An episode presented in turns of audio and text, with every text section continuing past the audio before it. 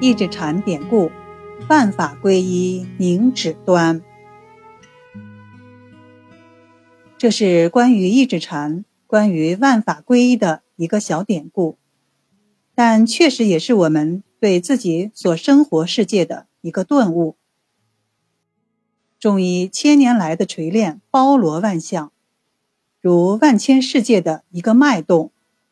一指禅推拿，在这生生不息的文化洪流中，尽显其万法归一的真谛。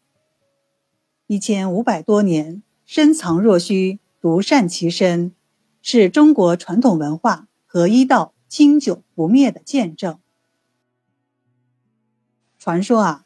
清华山巨之和尚刚出家时，一个人在草庵里修行。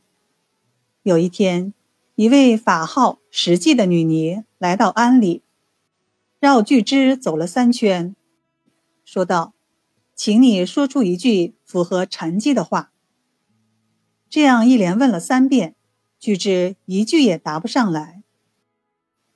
他虽然感到其中有无限的禅机。偏偏一时把握不住。女尼走后，巨之大为感叹：“我空有男人的身形，却没有大丈夫的气概，连女尼的问题都回答不出。”于是他准备弃庵，到各处游访。就在他打算下山的时候，来了一位天龙和尚。天龙见其神色不定，问是何故。巨智把前几天的遭遇一五一十的说了。天龙听罢，没有说什么，只是竖起了一根指头。巨智见状，陡然大悟。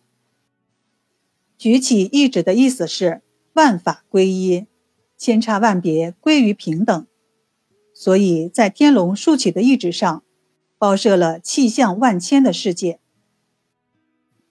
此后。只要有人问巨之佛法，他就微笑着竖起一指。巨之门下有一个小沙弥，经常在旁边看师傅举一指示众。每当师傅不在时，别人有问，他也照样竖起一指。后来就有人在具知面前夸赞小沙弥也会佛法。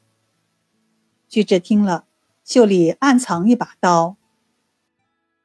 一天，巨之唤来小沙弥，问道：“听说你也深悟佛法？”小沙弥不无得意的应道：“是的，师傅。”巨之接着问道：“什么是佛法？”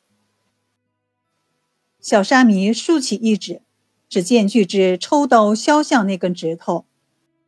小沙弥痛得大叫一声，往门外走去。巨智突然唤道：“徒儿，什么是佛法？”小沙弥回首，下意识地举起指头，一看却不见了，顿时豁然大悟。